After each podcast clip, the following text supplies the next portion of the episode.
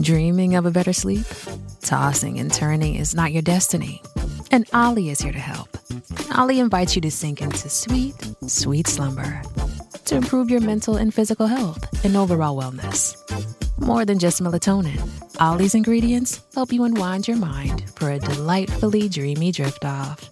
Sleep is on the way at Ollie.com. That's O L L Y.com.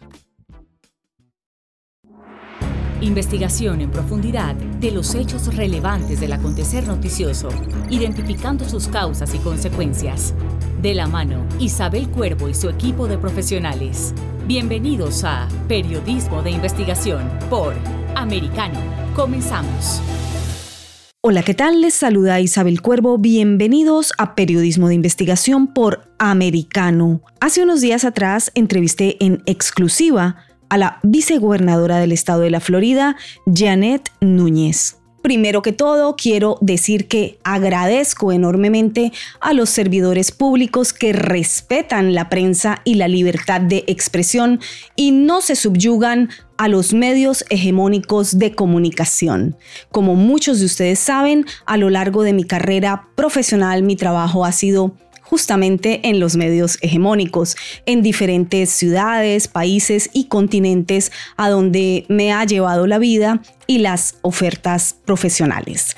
Pero a raíz del escándalo acaecido en 2018 cuando me censuraron, ustedes ya lo saben, que me sometieron también a investigación federal aquí en los Estados Unidos, la agencia de noticias del gobierno federal de los Estados Unidos por cumplir con mi deber de informar, pues he decidido conservarme independiente. La única colaboración periodística que he aceptado hasta el momento es esta, con Americano Media, porque respeta mi condición irreductible e innegociable de seguir haciendo lo que siempre he hecho y es reportar con absoluta independencia, sirviendo al periodismo en la búsqueda de la verdad y sirviendo a la sociedad, que es el fin culmen y primario de esta profesión. Y segundo, porque he aprendido a disfrutar de esta independencia en las redes sociales y también de esta fortaleza de decir la verdad desde dentro del monstruo sensor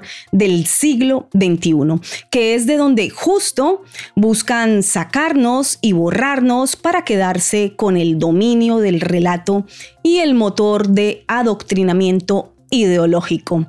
Y a eso yo no voy a contribuir ni como periodista ni como ser humano. Más bien voy a seguir desde mi presencia en todas las hegemónicas redes sociales, siendo un obstáculo para esos fines contrarios al derecho humano fundamental de la libertad de expresión. Libertad que es deber de todos defender, por supuesto en medio de mi investigación sobre la agenda LGTB, el transexualismo, el adoctrinamiento mediático, el inmenso poderío de las corporaciones y la fuerte pues quise hablar con la vicegobernadora de la Florida, quien junto al gobernador Ron DeSantis llevan enfrentándose en los últimos años como servidores públicos a esta fuerte agenda del globalismo, con todos los costos que ello les acarrea, por supuesto. La vicegobernadora del estado de la Florida, Janet Núñez, nació y creció en la ciudad de Miami. Es de ascendencia cubana y es la primera mujer hispana en ser electa vicegobernadora de este estado.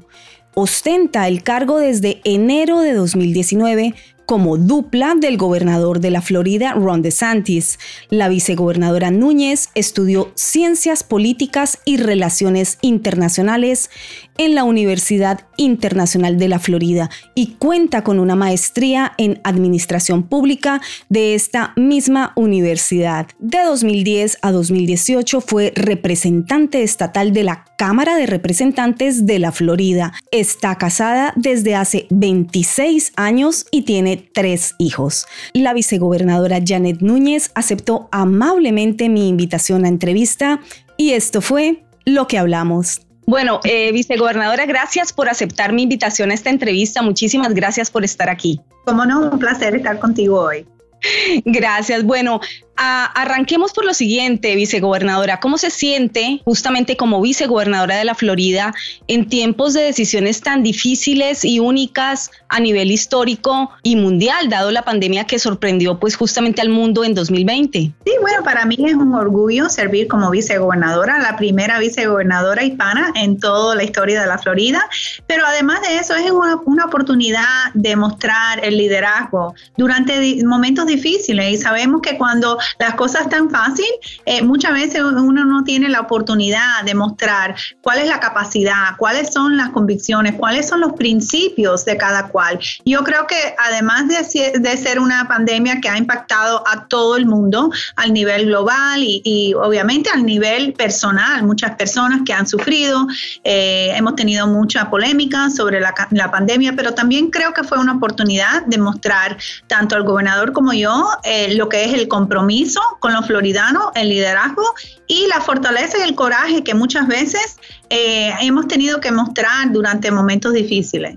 Sí, así es, porque ha sido difícil la defensa de los derechos civiles y fundamentales. Sí, yo creo que algo muy importante, especialmente personas como yo, como usted, que sabemos muy bien la historia, ¿verdad? Sabemos muy bien lo que es el socialismo, el comunismo, las ideas radicales y lo que es eh, muchas veces que hemos visto las libertades de cada cual.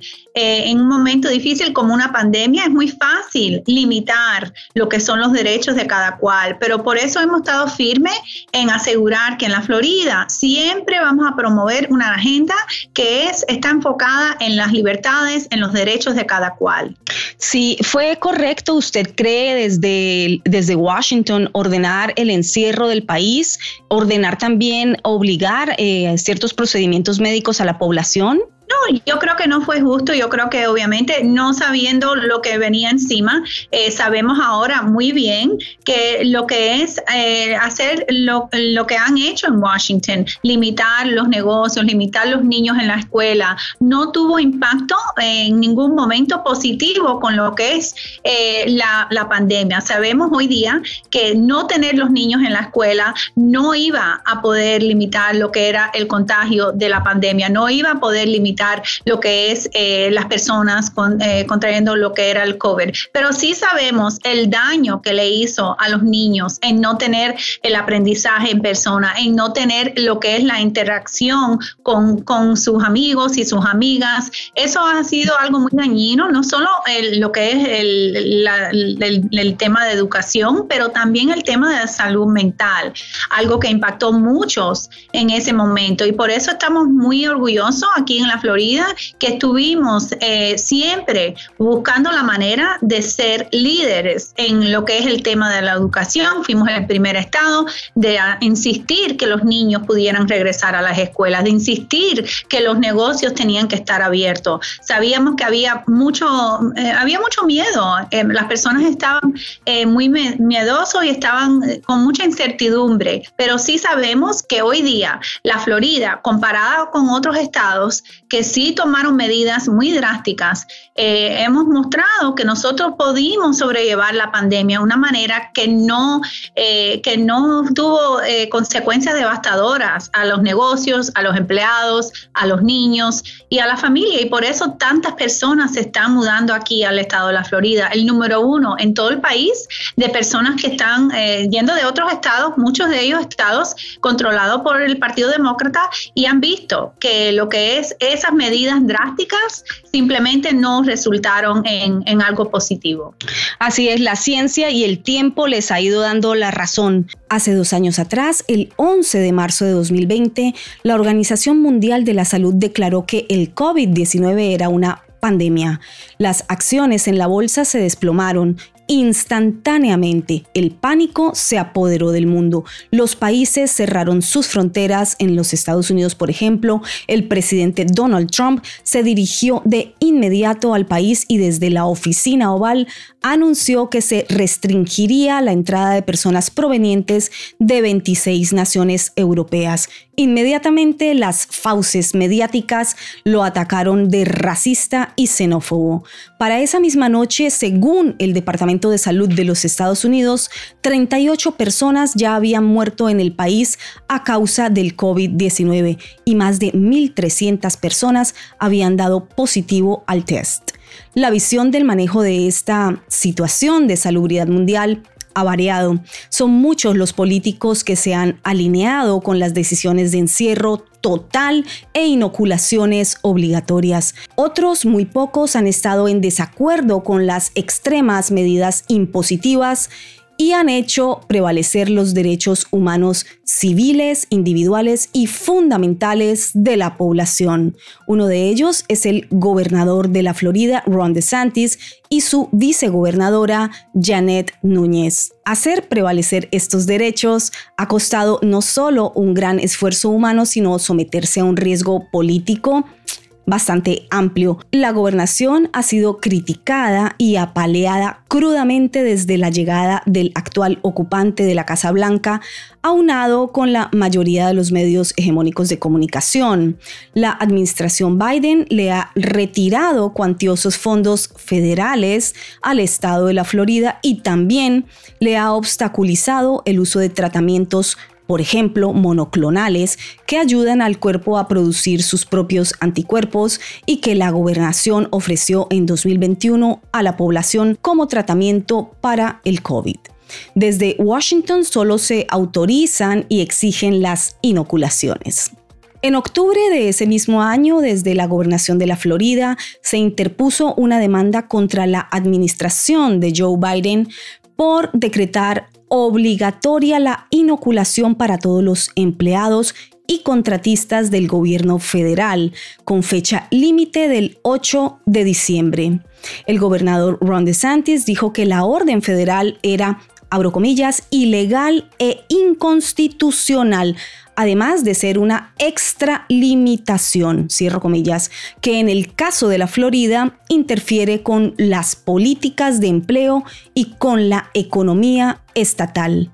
De Santis y Núñez siempre han considerado que la inoculación debe ser, comillas, una opción personal y que la obligatoriedad ha puesto en riesgo el trabajo de miles de personas. Por eso, desde la gobernación de la Florida y mediante decreto ejecutivo, se prohibió a las empresas exigir pruebas de inoculación en defensa de los derechos civiles y laborales.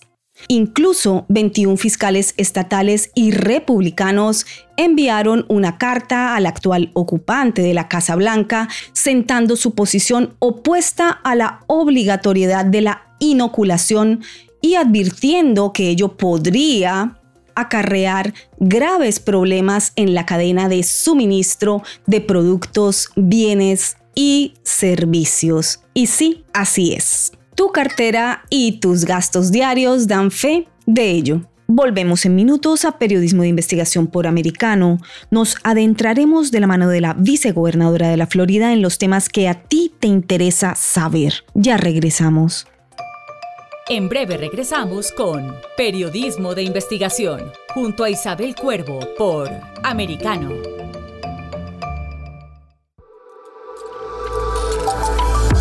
Vive en la verdad. Somos Americano.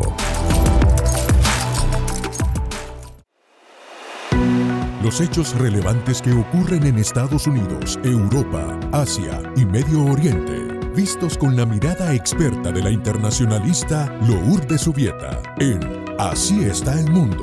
De lunes a viernes, 11 a.m. Este, 10 Centro, 8 Pacífico. En vivo por Americano.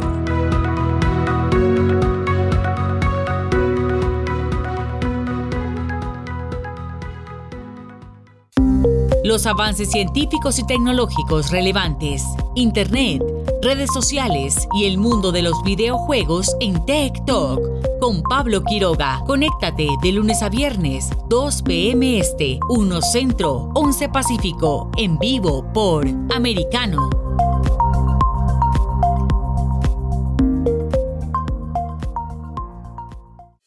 Diversas ideas, múltiples argumentos, distintos puntos de vista. Únete a las líderes de opinión más influyentes de habla hispana de lunes a viernes a las 5 p.m. Este, 4 Centro, 2 Pacífico, en vivo por Americano. De la mano de la reconocida periodista Rocío López Real, los conservadores españoles en el exterior podrán mantenerse informados de los últimos acontecimientos censurados por la mayor parte de los medios subvencionados por la actual administración. Escúchanos cada fin de semana.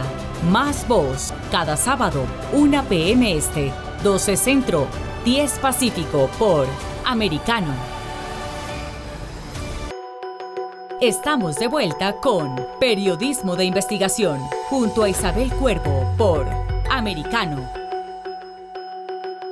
Bienvenidos de regreso a Periodismo de Investigación con Isabel Cuervo. Seguimos en entrevista exclusiva con Janet Núñez, vicegobernadora del estado de la Florida. Bajo la administración Biden, la gobernación que lideran Ron DeSantis y usted como vicegobernadora se ha visto atacada o bloqueada en su acción porque tienen impedimentos para gobernar. Sí, yo creo que esa ha sido la agenda de Biden, eh, atacar al gobernador, atacar el estado de la Florida en todo, no solo en el tema de la pandemia, pero en todos los temas que nosotros consideramos importantes, tanto temas de la pandemia como el tema de lo que es los derechos de los padres. En todo momento uno ve eh, de lo que es la administración Biden un ataque constante contra el gobernador, contra el estado de la Florida, tanto que hemos visto que nos, nos han negado dinero para, para parte del estado que fueron, eh, obviamente tuvieron problemas con, con tornados y yo creo que eso es algo, jugar la, la política así de tal manera que está impactando las vidas,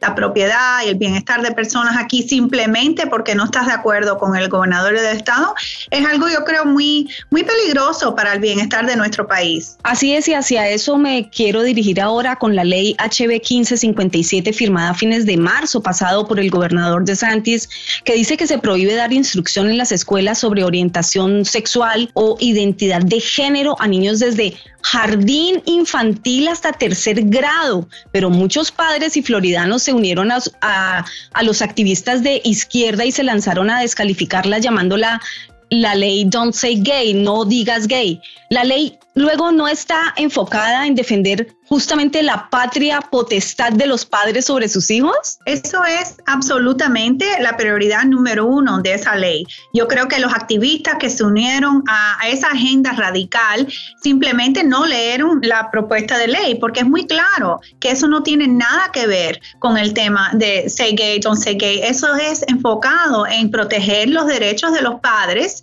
de asegurar que nuestras escuelas no están enfocándose especialmente en esos grados de, kindergarten hasta el tercer grado que no están enfocándose en temas que muchos padres, incluso yo soy madre, pero muchos padres simplemente no quieren ver en las escuelas. ¿Por qué? Porque tenemos muchos problemas en este país y yo creo que enfocarnos en que nuestros niños puedan leer, que pueden hacer la matemática, la ciencia, todos esos temas de, educacional que son lo que les va a dar la posibilidad eh, de prosperar, de poder buscar un futuro, un porvenir que va a ser algo positivo para nuestros niños. Yo creo que los padres están muy claros, están muy de acuerdo con esa propuesta de ley.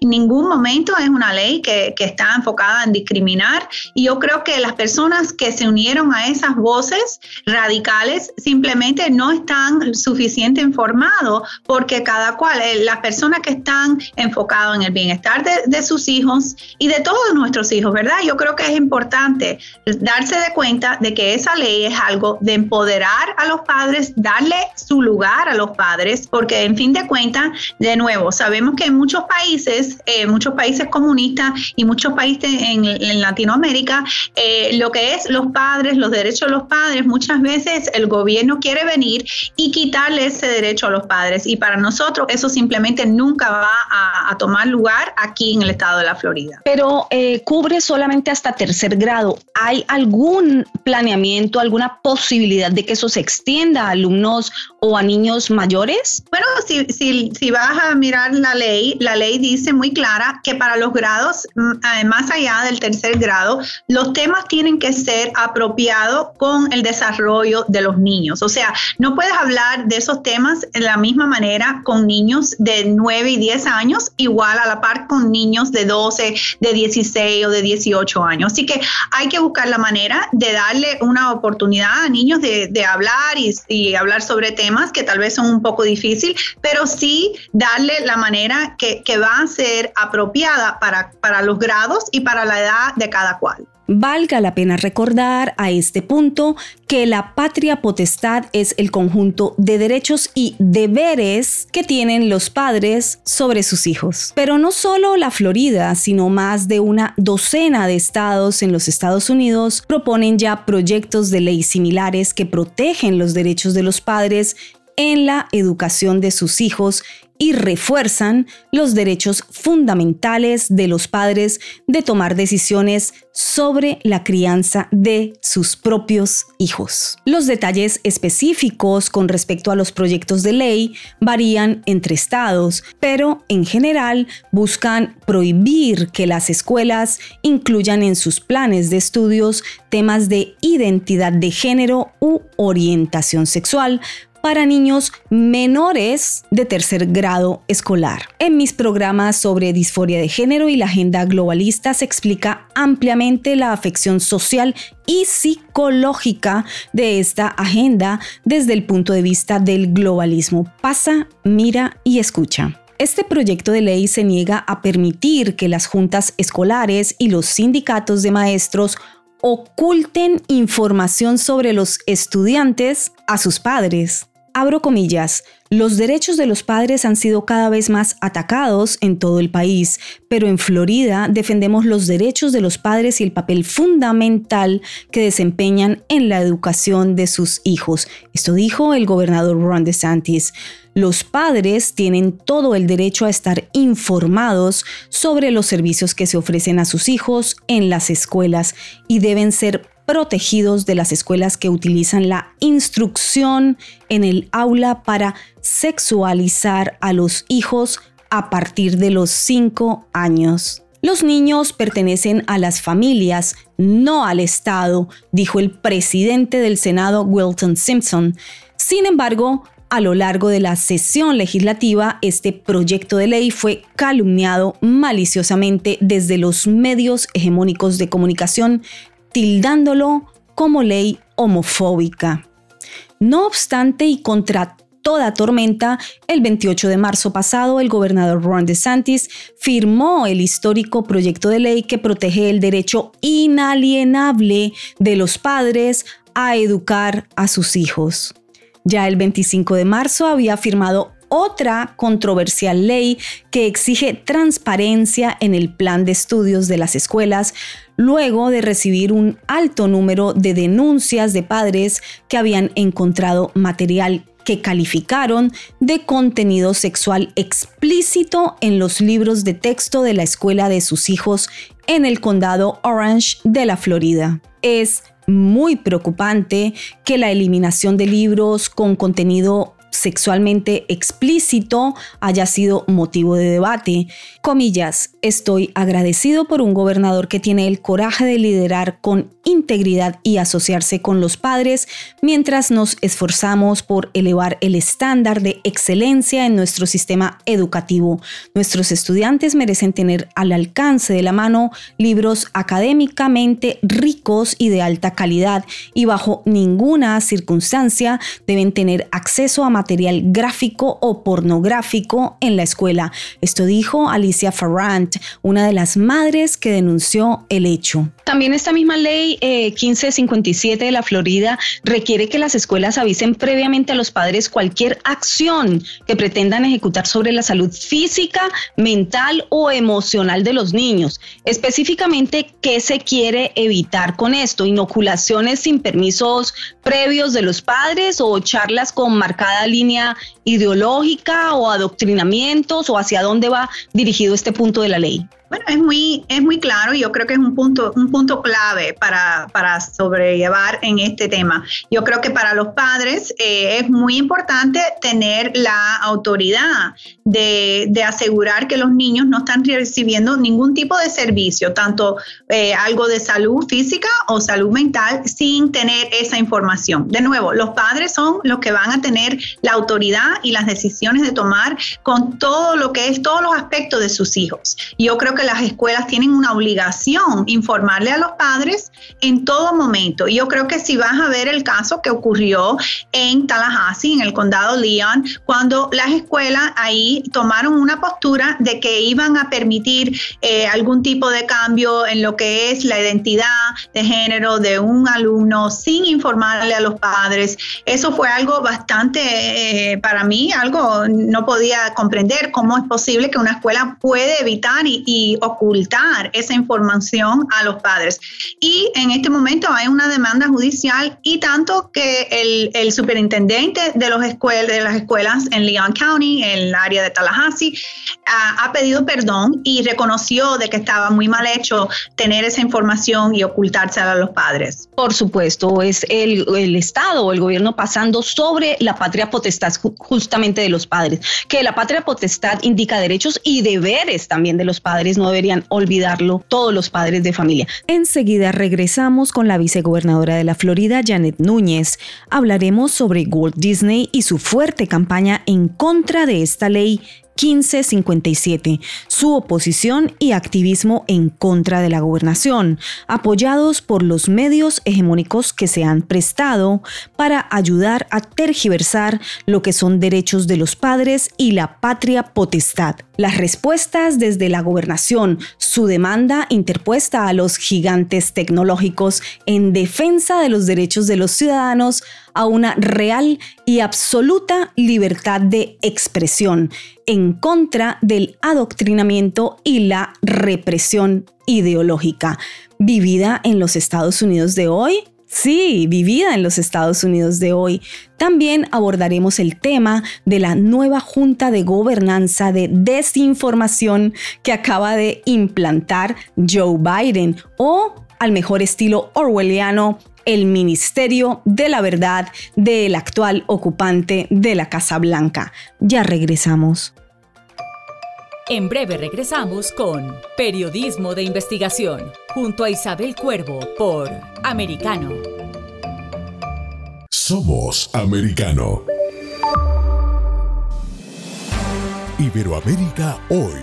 Un análisis de los acontecimientos políticos y sociales y su impacto en nuestra región Entrevistas con los protagonistas de los temas relevantes, puntos de vista distintos, para que saques tus propias conclusiones. Conducido por Mario Pacheco y Mamela Fiallo. De lunes a viernes en vivo, 12 pm este, 11 centro, 9 pacífico por Americano. Diego López y Dianelis Guerra comentan y analizan el acontecer deportivo, torneos, campeonatos y la actuación de tus atletas favoritos en Deportes Americano.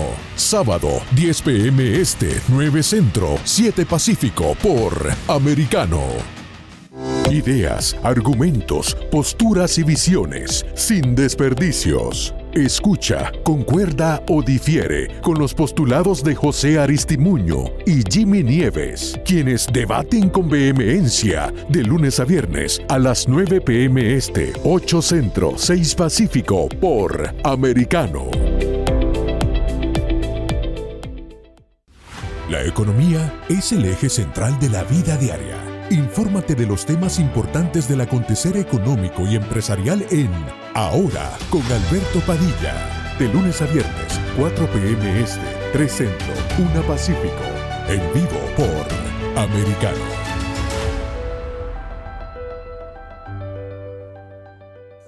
Comienza tu día bien informado. De mañana con Americano. Junto a Gaby Peroso y Jolly Cuello, quienes te presentan la revista informativa de las mañanas. Conéctate con nosotros en vivo de lunes a viernes de 7 a.m. Este, 6 Centro, 4 Pacífico por Americano. Estamos de vuelta con Periodismo de Investigación junto a Isabel Cuervo por Americano. Ya estamos de regreso en Periodismo de Investigación con Isabel Cuervo por Americano, hoy en entrevista exclusiva con la vicegobernadora de la Florida, Janet Núñez. Agradezco de nuevo y públicamente la gentileza y la confianza en mi trabajo periodístico por parte de la vicegobernadora de la Florida al concederme la entrevista, confiriéndome con ello no solo un respeto por el trabajo periodístico que realizo, sino también un respeto al periodismo como nunca debió dejar de ser, sin agenda oculta, sin cuentas que rendir a ningún potentado o corporación verdaderamente libre e independiente. Escucharán lo que hablamos sobre Walt Disney y su fuerte campaña en contra de la Ley 1557 que protege el derecho de los padres a la educación de sus hijos sobre cualquier imposición del gobierno o de grandes corporaciones. También sobre las demandas interpuestas desde la gobernación de la Florida contra los gigantes tecnológicos por la flagrante censura ideológica ejecutada por el Big Tech hablamos de adoctrinamiento y represión ideológica, de la nueva Junta de Gobernanza de Desinformación o, mejor dicho, del orwelliano Ministerio de la Verdad de Biden. Luego de firmada la ley HB 1557 a fines de marzo pasado por el gobernador de la Florida, Ron DeSantis, que prohíbe enseñar en las escuelas a niños desde jardín infantil hasta tercer grado sobre el amplio abanico diseñado por la agenda globalista sobre orientación sexual o identidad de género, pues se encendieron los motores de activismo. Aunados con medios hegemónicos de comunicación y políticos del Partido Demócrata, hay que decirlo, comenzaron a disgregar la opinión de que la ley, escrita con el énfasis de proteger el derecho inalienable de los padres a elegir, velar y guiar la educación de sus hijos, tenía, según ellos, intenciones homofóbicas. Es decir, se acusó al gobierno de la Florida de impulsar una ley discriminatoria contra la comunidad LGTBQ. Pero, ¿Qué dice la ley? Bueno, la ley 1557 de la Florida versa sobre los derechos fundamentales de los padres de tomar decisiones sobre la crianza de sus hijos. Suena no solo lógico, sino obvio, ¿verdad? Excepto en dictaduras, o en plena ventana de Overton en proceso. Pero no, en los tiempos que transitamos en que lo malo es bueno y lo bueno es malo, esto es simple consecuencia de la tergiversación no solo de valores, sino de derechos civiles y humanos alcanzados desde hace décadas por la misma humanidad, pero que ahora se intentan abolir haciendo pasar las represiones por derechos o progresismo. A esta comparsa de detractores de la ley se sumó la mega compañía Walt Disney, cuando la ley estaba siendo aún discutida por la legislatura. Hulu, Disney y los parques Disney se encuentran entre las principales divisiones de la compañía Walt Disney que compartieron declaraciones públicas en sus redes sociales denunciando la legislación que etiquetaron de anti-LGTBQ ejecutivos de Disney armaron huelgas virtuales y también huelgas físicas e invitaron a sus empleados a manifestarse contra la ley que bautizaron como Don't Say Gay, no digas gay. Luego declararon que una lista anónima de empleados le estaba pidiendo a la empresa tomar medidas más amplias y permanentes contra los legisladores que habían apoyado y votado a favor de la ley HB 1557. El proyecto de ley también fue boicoteado por la Unión Estadounidense de Libertades Civiles, ACLU, gran receptora de dineros de Soros, 50 millones en 2014, igual en 2015, igual en 2021 y así y así, de 50 en 50 millones al año para construir el cambio. Bueno, esta ACLU, esta Unión Estadounidense de Libertades Civiles, argumentó que el proyecto de ley era censura del gobierno. Las manifestaciones pronto se multiplicaron. Los motores organizadores de las huelgas comenzaron a demandar de las empresas el cese de las donaciones a los políticos floridanos que votaron a favor de la ley No More Money. Y eso fue justamente lo que anunció rápidamente el director ejecutivo de Disney, que la compañía suspendería todas las donaciones políticas en el estado de la Florida. Los huelguistas comenzaron a incluir también otras solicitudes a las grandes corporaciones como por ejemplo detener las construcciones y las inversiones en la Florida hasta que el proyecto de ley estuviese muerto, pero también pidieron que destinaran más dinero para los grupos de acción y que aumentaran, por supuesto, la representación LGTBQ en sus empresas. Bajo este panorama de presión política y económica, la ley fue firmada por el gobernador Ron DeSantis. Nada lo hizo detener. Incluso días después, el mismo gobernador firmó otro controvertido proyecto de ley que disuelve el estatus especial de autogobierno del que goza Walt Disney World en la Florida. ¿Qué significa esto? Bueno, que Disney cuenta con su propio gobierno.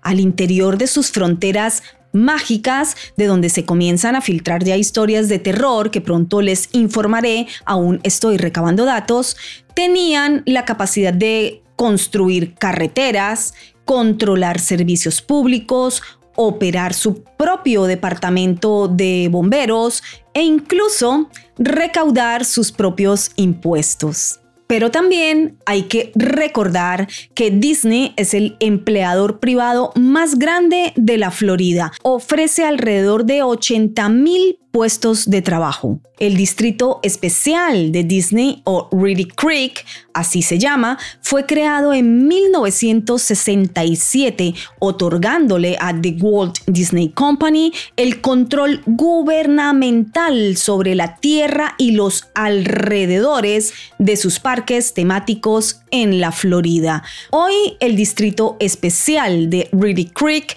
abarca más de 10.000 hectáreas en los condados de Orange y Osceola. Incluye cuatro parques temáticos, dos parques acuáticos, un complejo deportivo, 281 kilómetros de carretera, 107 kilómetros de vías fluviales y las ciudades de Bay Lake y Lake Buenavista. Este distrito mágico y especial que hoy asegura aumentará la producción de historias lésbicas, queer y homosexuales para niños y que lleva años celebrando desfiles de orgullo gay con drag queens en medio de atónitos padres y menores, se disolverá el primero de junio de 2023. ¿Qué me dijo la vicegobernadora al respecto? Escuchen. Después de firmada esta ley, sin embargo, la poderosa empresa Disney no solo tomó partido ideológico y político, sino que también se lanzó en fuerte campaña contra la ley y la gobernación. El gobierno de la Florida está sobrepasando los derechos de la empresa privada.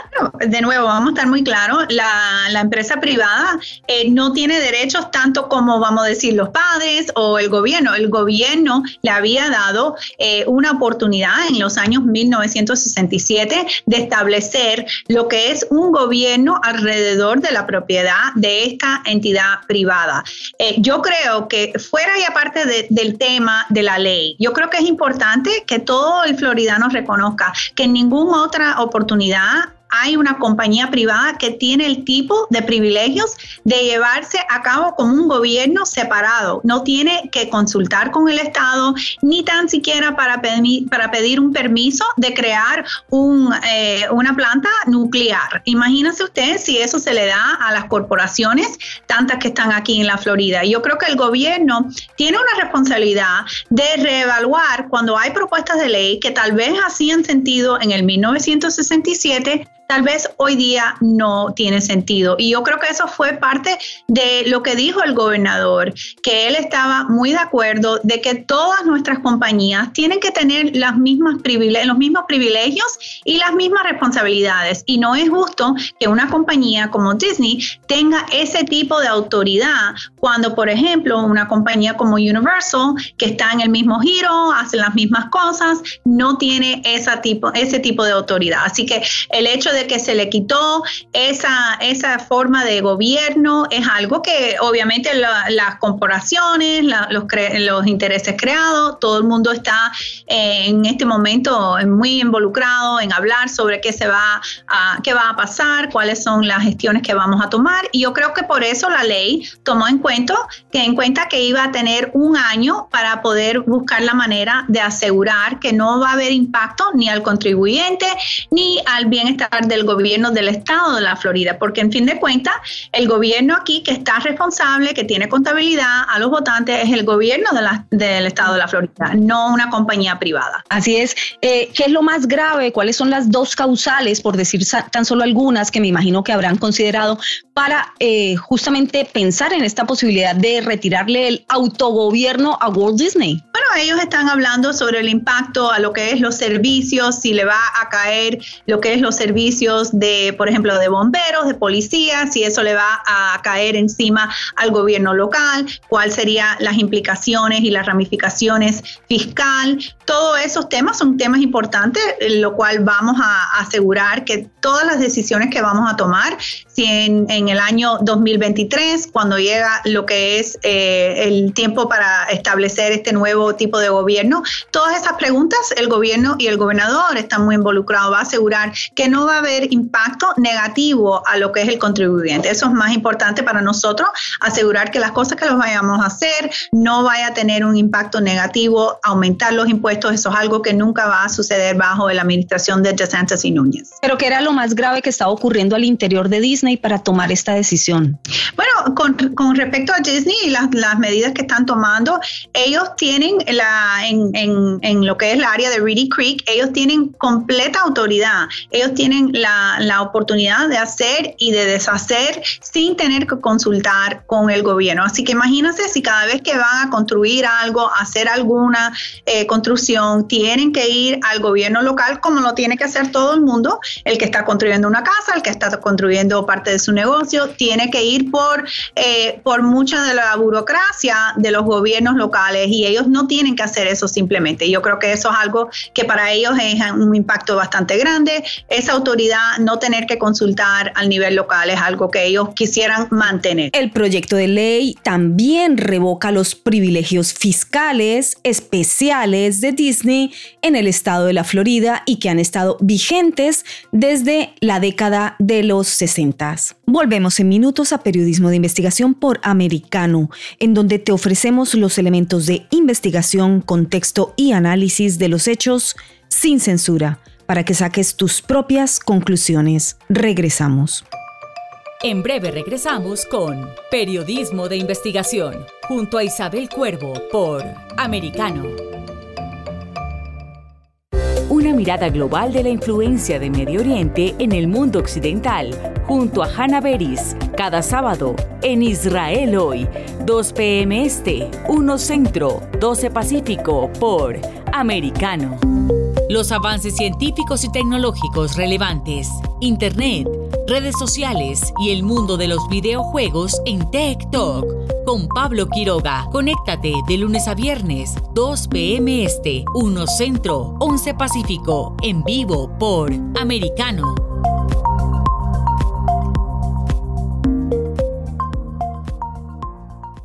Cada día, Ana Patricia Candiani pregunta, ¿usted qué cree? El programa en el que se consulta acerca de la realidad que vivimos, de lunes a viernes, 11 pm este, 10 centro, 8 pacífico, por Americano. Isabel Cuervo y su equipo indagan y rastrean los hechos para ofrecer una mirada profunda a las noticias, sus causas y consecuencias. Periodismo de investigación. Cada sábado, 7 p.m. Este, 6 Centro, 4 Pacífico, por Americano.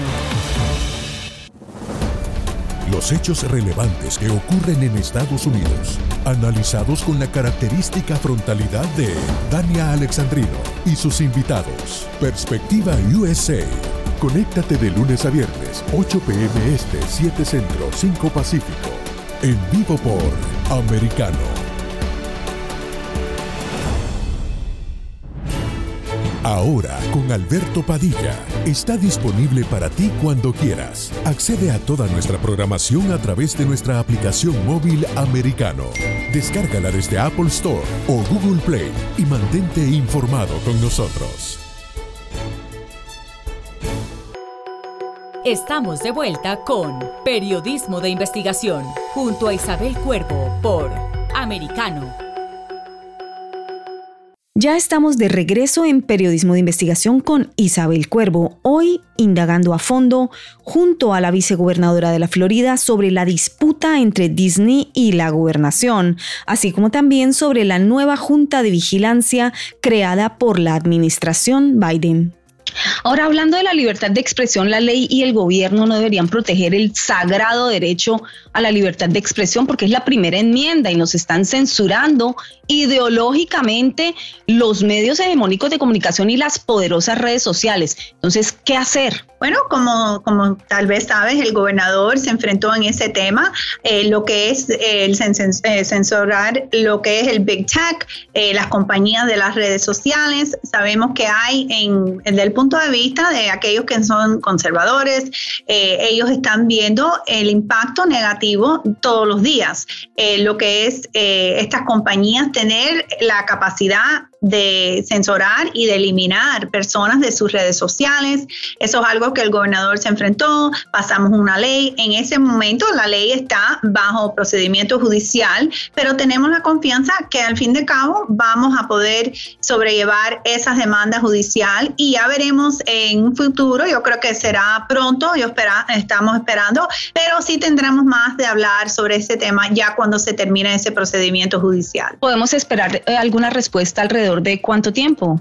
Bueno, es difícil porque como sabes, las cortes ellos tienen sus propios, eh, sus propios pasos, pero yo creo que estamos esperando en los próximos meses, pero de nuevo, eso es difícil de, decir porque uno no está en control de, lo que es las cortes. Primera enmienda que protege la libertad de expresión, de prensa, de reunión y el derecho de solicitar al gobierno compensación por agravios.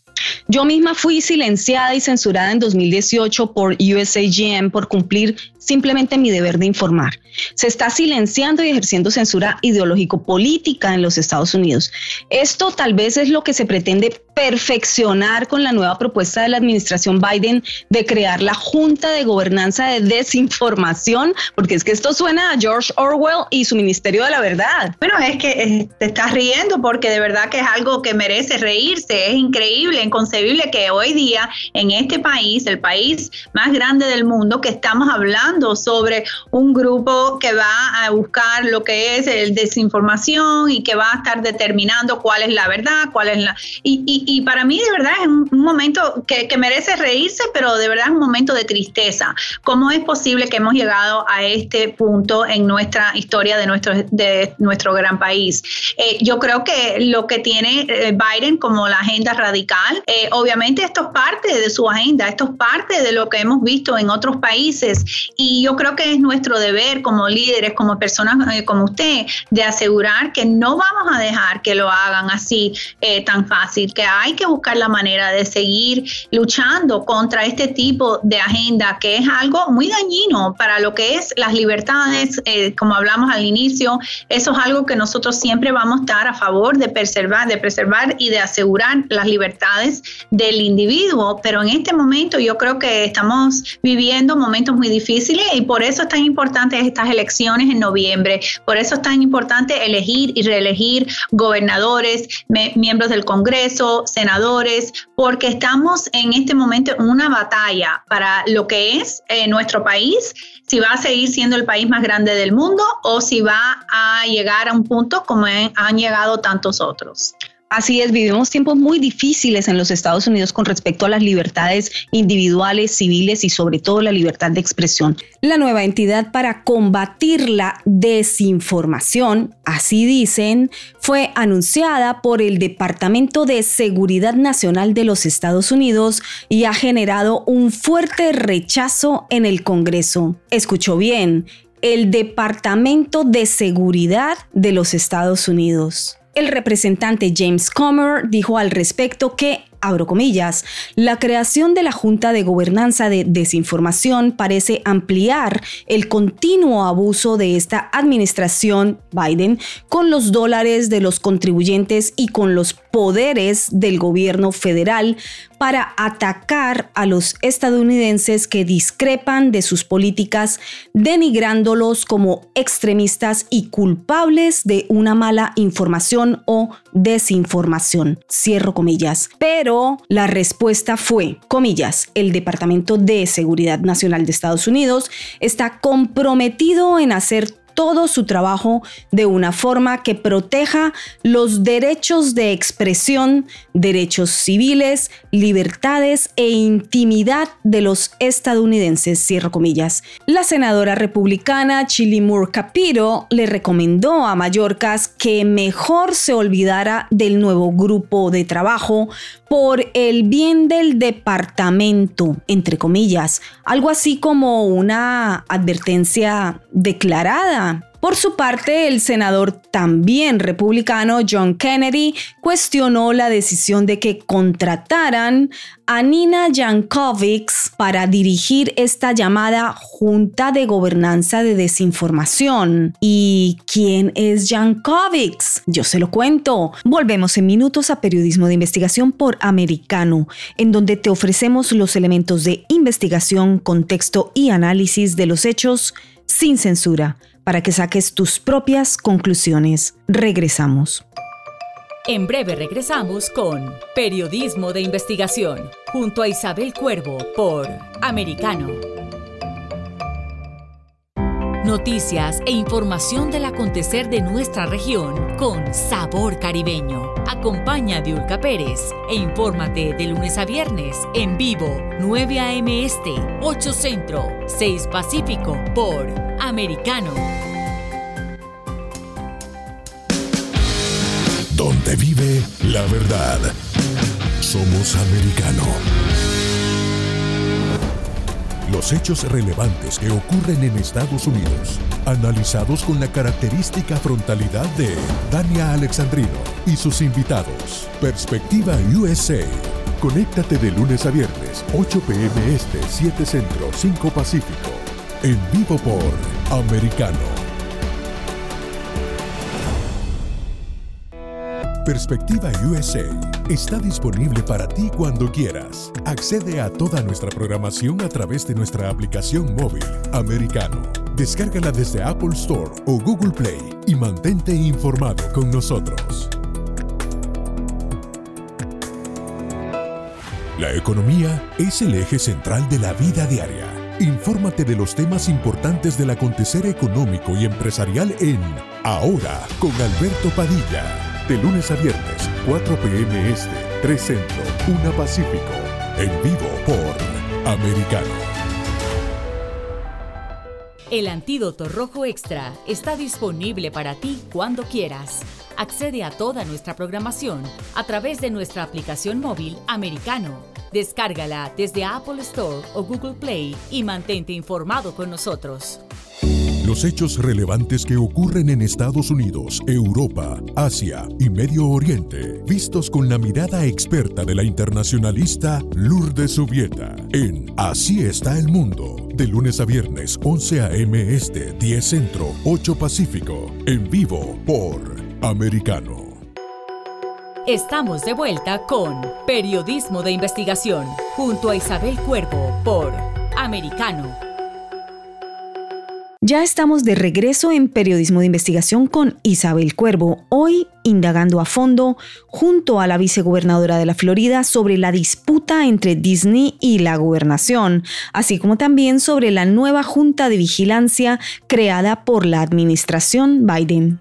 Jan Kovics ya fue investigadora de desinformación, pero en el Wilson Center de Washington, un centro de investigación que se identifica como no partidista, pero que, por ejemplo, en 2020, mientras el mundo estaba encerrado, atemorizado por el virus invisible, ellos programaban estudios y debates para explicar, pensar y repensar porque George Soros era víctima de teorías de la conspiración a nivel global. Jankovics también fue una fuerte detractora de la veracidad del computador personal de Hunter Biden, cuestionó su origen, cuestionó su contenido, desestimó los documentos que se revelaron en medio de la contienda presidencial de 2020 de Trump versus Biden y definió que todo este asunto era parte de una campaña de desinformación rusa. Al día de hoy ya hemos confirmado con hechos documentos y evidencias, hasta el New York Times lo ha tenido que publicar, la veracidad de toda esta información proveniente del llamado computador del infierno de Hunter Biden hijo del actual ocupante de la Casa Blanca. O sea, Jankovics la encargada de definir qué es verdad o no, la investigadora de mentiras, la futura cabeza del Ministerio Orwelliano de la Verdad de Biden, o se equivocó o mintió. Bueno, dentro de los trabajos de ingeniería social también se encuentran el de la discriminación inversa y la anulación de la meritocracia. Sobre ello también hablé con la vicegobernadora de la Florida, Janet Núñez. Usted llegó al cargo de vicegobernadora en 2019 como la primera mujer hispana en lograr ocupar este puesto. Primero que todo, la felicito, pero revisando su currículum, evidentemente no llegó por ser ni mujer ni hispana, sino por su preparación y conocimiento como política y administradora pública. La pregunta es, ¿se deben asignar cuotas de género o a minorías por el solo hecho de ser minorías? No, yo estoy muy eh, opuesta a ese tipo de cuotas porque yo creo que hay que buscar siempre, en todos casos, no importa si es en la política o si es en la empresa privada, hay que buscar siempre la mejor persona para, eh, eh, para el cargo. Y yo creo que cuando uno empieza a hablar de lo que es la diversidad, asegurar que hay representación, sí, claro, es algo muy importante de tener varios diferentes puntos de vista, pero yo creo que eso es algo que empieza a eliminar lo que es, nosotros aquí sabemos que es muy importante asegurar y colocar las personas que son más capacitadas, no por ser mujer, no por ser hispana, no por ser del sur de la Florida, personas que han mostrado no solo el don de servir, pero también la capacidad, lo que es la preparación, lo que es la experiencia. Y para mí, yo creo que nunca voy a estar, a favor de buscar la manera de asegurar que en todos tipos de, de juntas o de eh, cargos que vas a buscar la manera de, buscar, de, siempre decir hay una mujer, hay una hispana, hay un hispano. Yo creo que eso es dañino y el que no lo reconoce tal vez no, no ve el futuro, no ve cómo va a ser, que va a llegar un punto de que solo todo es a base de el género, a base de la, de la, de la raza y no va a ser a base del el mérito de cada cual. Y nosotros como, como personas que obviamente Dios nos da la potencial de llegar a, cualquier meta, meta que nosotros estamos buscando, tenemos que insistir que lo que es el mérito, la experiencia y la capacidad tiene que siempre estar al alto nivel por meritocracia y no por discriminación inversa. Así es, vicegobernadora. Sin embargo, vicegobernadora, en 2014 usted trabajó con el senador estatal Jack Latvala y logró hacer aprobar una legislación que le permite hoy a los hijos de inmigrantes indocumentados pagar las mismas matrículas que los ciudadanos en universidades de la Florida.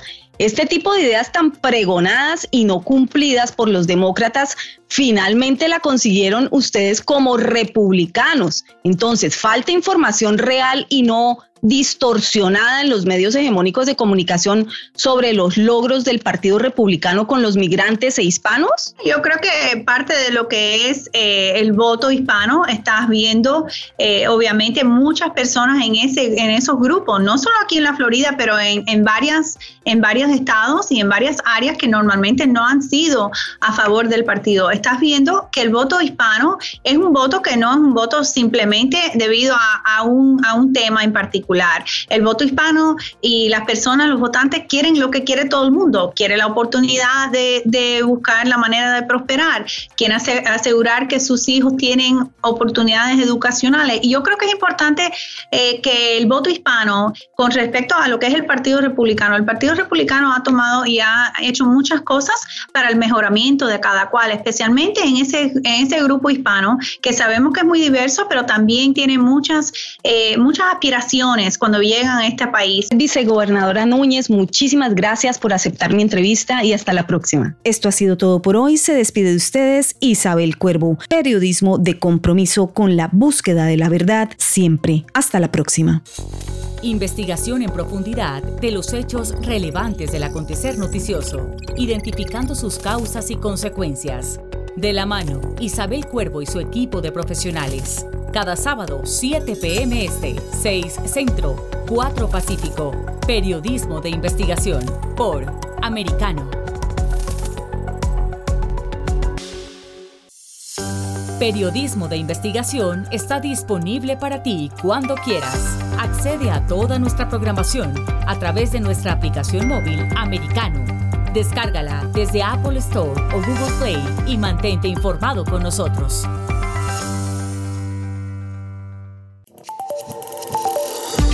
Acercándote a la verdad. Somos americano.